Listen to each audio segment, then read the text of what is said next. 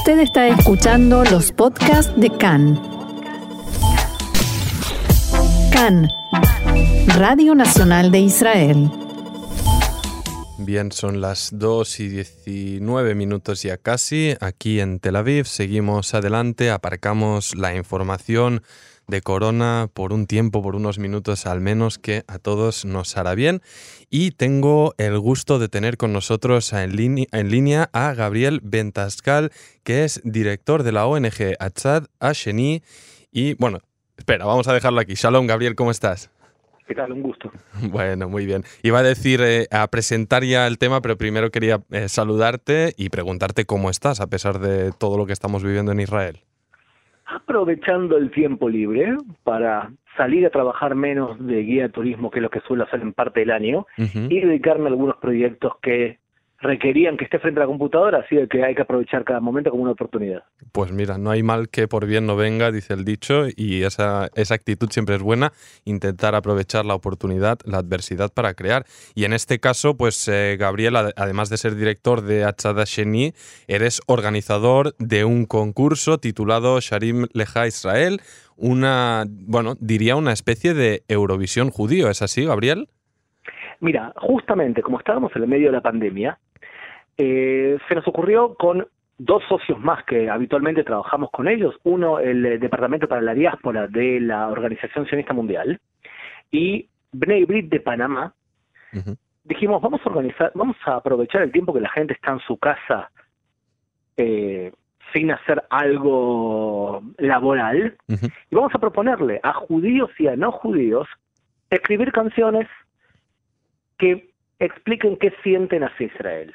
Y ese concurso que se llama Sharim Israel recibió 110 canciones del mundo, de 16 países diferentes. ¿116 canciones?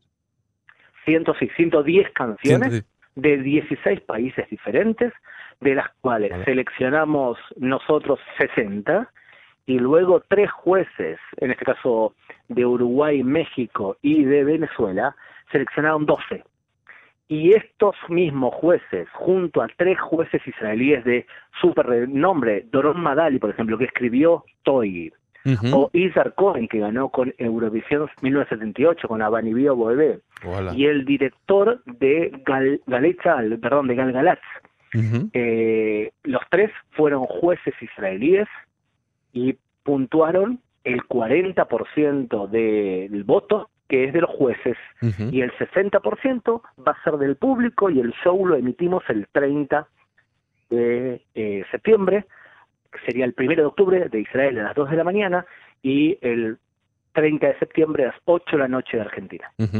Vaya, ahora me hablas eh, de esta fecha que es tan cercana, en prácticamente una semana, y al hablar de Eurovisión me vienen en mente las imágenes pues de cuando se hizo la Eurovisión aquí el año pasado, esas eh, aglomeraciones, esas fiestas en Tel Aviv, a ese ambiente mm, que lamentablemente pues ahora mm, se ve muy lejos ¿no? de volver a repetirse. En todo caso, vosotros apostáis por hacer la competición este 30 de septiembre. ¿Cómo, cómo funcionará? ¿Cómo se maneja una, un certamen con gente que participa desde todo el mundo?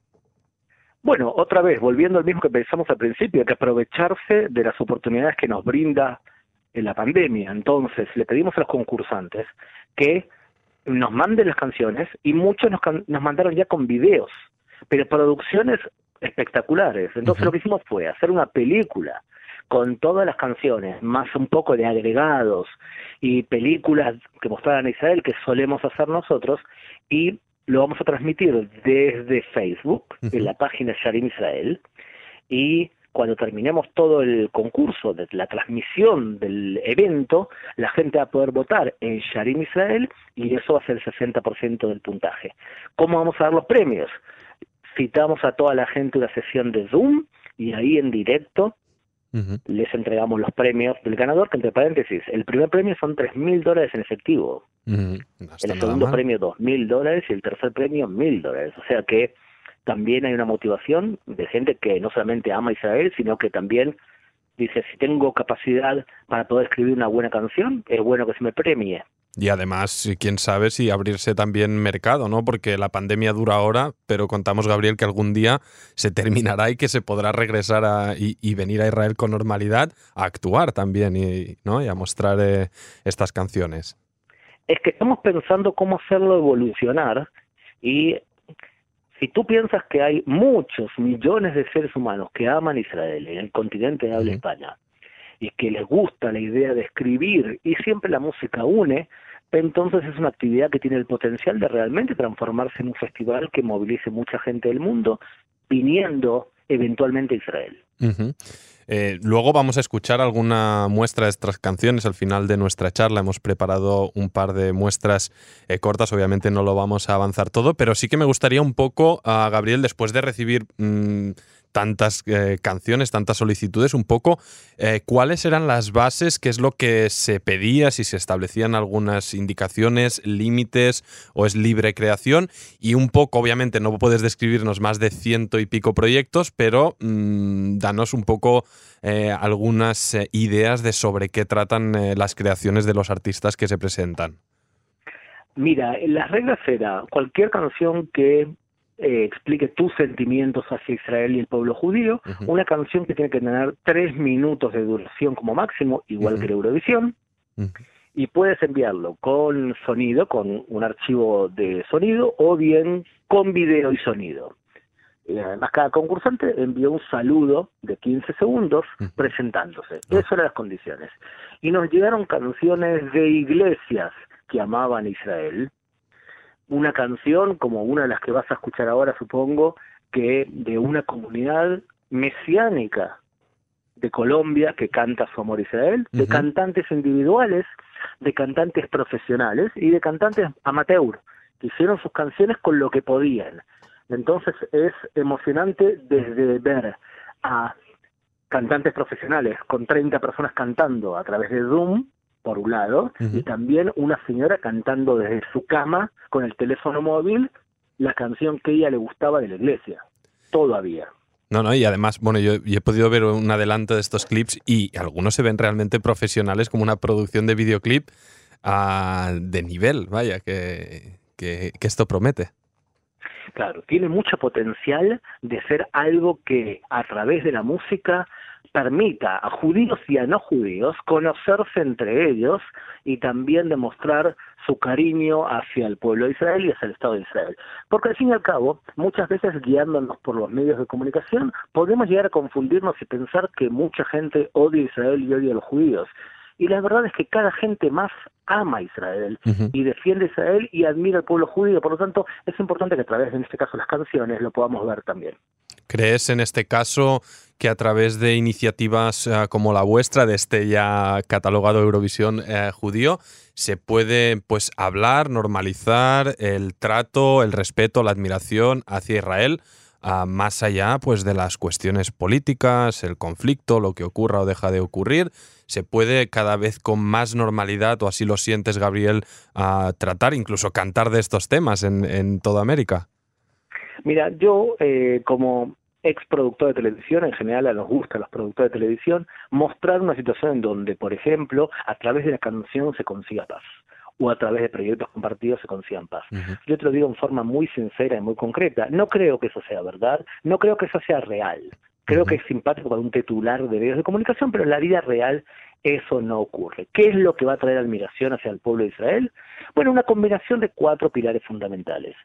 Que el pueblo del Estado de Israel tenga capacidad física para poder defenderse, que tenga una, que sea una potencia económica que pueda aportar a la humanidad progresos y tecnología, que además tenga una fuerza política a nivel internacional y que además tenga una fuerza moral. O sea, que su mensaje sea moral y que seamos un ejemplo también para las naciones. Cuando tengamos las cuatro cosas que acabo de decir, fuerza física, política, económica y moral, entonces tenemos el futuro asegurado. Y además en el camino podemos cantar sobre eso. Y además, como, bueno, como decías tú en uno de los ejemplos que escucharemos ahora, no solo o necesariamente cerrado a las Keilot, a las comunidades o al universo judío, sino que vemos eh, a través de estas canciones el acercamiento creciente que hay también de comunidades cristianas, evangélicas en este caso. Que la gran mayoría de cristianos, creo yo, hoy en día está muy cerca de Israel y admira a Israel. Sí, siguen resabios de antisemitismo de corte esencialmente católico en muchos lugares del mundo, como tú sabes bien, eh, España es un ejemplo de donde el antisemitismo perdura y es de corte también católico, por más que muchos españoles no se consideran católicos, pero el antisemitismo es parte de una tradición que lamentablemente arraigada. Y claro, eh, no en vano no en vano las primeras conversiones a la fuerza fueron hechas por los visigodos y la Inquisición por España. Ahí tienes un ejemplo de un país con una tradición fuerte de antisemitismo que sería muy bueno que haga un, un trabajo de educación y de concientización del problema que acarrean durante años. Pero lo cierto es que la gran mayoría de eh, comunidades de habla hispana, ya sea en Centroamérica, donde las iglesias evangélicas son magníficas, e incluso descendiendo del continente, tienen una actitud muy positiva hacia Israel. Y la iglesia como organización eh, eh, claramente se ha acercado mucho al pueblo judío. Y lo digo no solo desde el Concilio Vaticano II, hasta el día de hoy, en donde no recuerdo un periodo histórico en donde cristianos y judíos estemos tan cerca desde el punto de vista desde teológico hasta emocional. Interesante ¿eh? este, este cambio. obviamente, en mi caso y conociendo más la realidad en España, sí que hay este lastre y, y esta pues esta huella obviamente antisemita originaria en la iglesia, pero pues en iniciativas como las que habéis eh, lanzado ah, vemos que el curso del tiempo, al menos en el continente latinoamericano, está cambiando. Veíamos también a los constantes eh, grupos de cristianos evangélicos o no, pero obviamente no judíos latinoamericanos que venían en masa a Israel con estos récords de turismo registrados el año pasado Ahora se ha parado, eh, esperemos, Gabriel, que se, que se retome. Eh, Dios quiera, y además eh, tú sabes que países como Israel o como incluso España son países que se sustentan, por más que económicamente Israel no se sustenta del turismo, pero mucha gente trabaja en el turismo. Total. O sea, las entradas de dinero de Israel provienen esencialmente de la venta de alta tecnología, de diamantes y de productos incluso militares. Pero el turismo ocupa mucha gente y, eh, eh, produce dinero especialmente entre guías de turismo, hoteles, autobuses, o sea que es importante el turismo para este país y no solamente eso. Al fin y al cabo tú puedes hablar de Israel y tú puedes ver las noticias de Israel, pero no hay nada como llegar a Israel y estar y pisar la tierra, porque mucha gente que viene aquí se da cuenta que hay cosas que son diferentes a las que ve en las pantallas de televisión. Por ejemplo, el trato amable que tiene un israelí que considera un turista como un para. O un país muy pequeño, donde ve de todo, desde alta tecnología y una ciudad súper desarrollada como Tel Aviv hasta lugares en donde caminó evidentemente Jesús todo eso lo puede ver en un lugar que tiene 21.000 kilómetros cuadrados y es difícil igualar algo así en otro lugar del mundo. Bueno, pues eh, Gabriel Ventasgal, Ventasgal, director de la ONG Atzad Asheni y organizador del concurso Sharim Israel, antes de despedirte y escuchar un par de muestras de las canciones que participarán en el concurso, eh, recuérdanos de nuevo, Gabriel, quien esté interesado, cuándo y cómo puede seguirlo. 8 de la noche, hora de Argentina, como referencia, ¿verdad? en lo que sería las 2 de la mañana del día 1 de octubre o 8 de la noche de Argentina del día 30 de septiembre. Entra a la página de Sharim Israel, mm, transmitimos todo el show completo y después durante 15 minutos la gente puede votar. El 60% del voto popular es lo que definirá de hecho el ganador, los tres primeros ganadores, y el 40% de los seis jueces profesionales que acompañan este proyecto. Pues Gabriel, Gabriel Ventasgal, te agradecemos este anticipo y vamos a escuchar, mientras tanto, un par de anticipos. Bella Israel, de, que canta Mariana Lev, de Estados Unidos, y Mi anhelo es Israel, de la comunidad Yovel de Colombia. Mientras tanto, te agradezco, Gabriel, shalom y hasta la próxima. Shalom, Ofer, un abrazo. Un abrazo.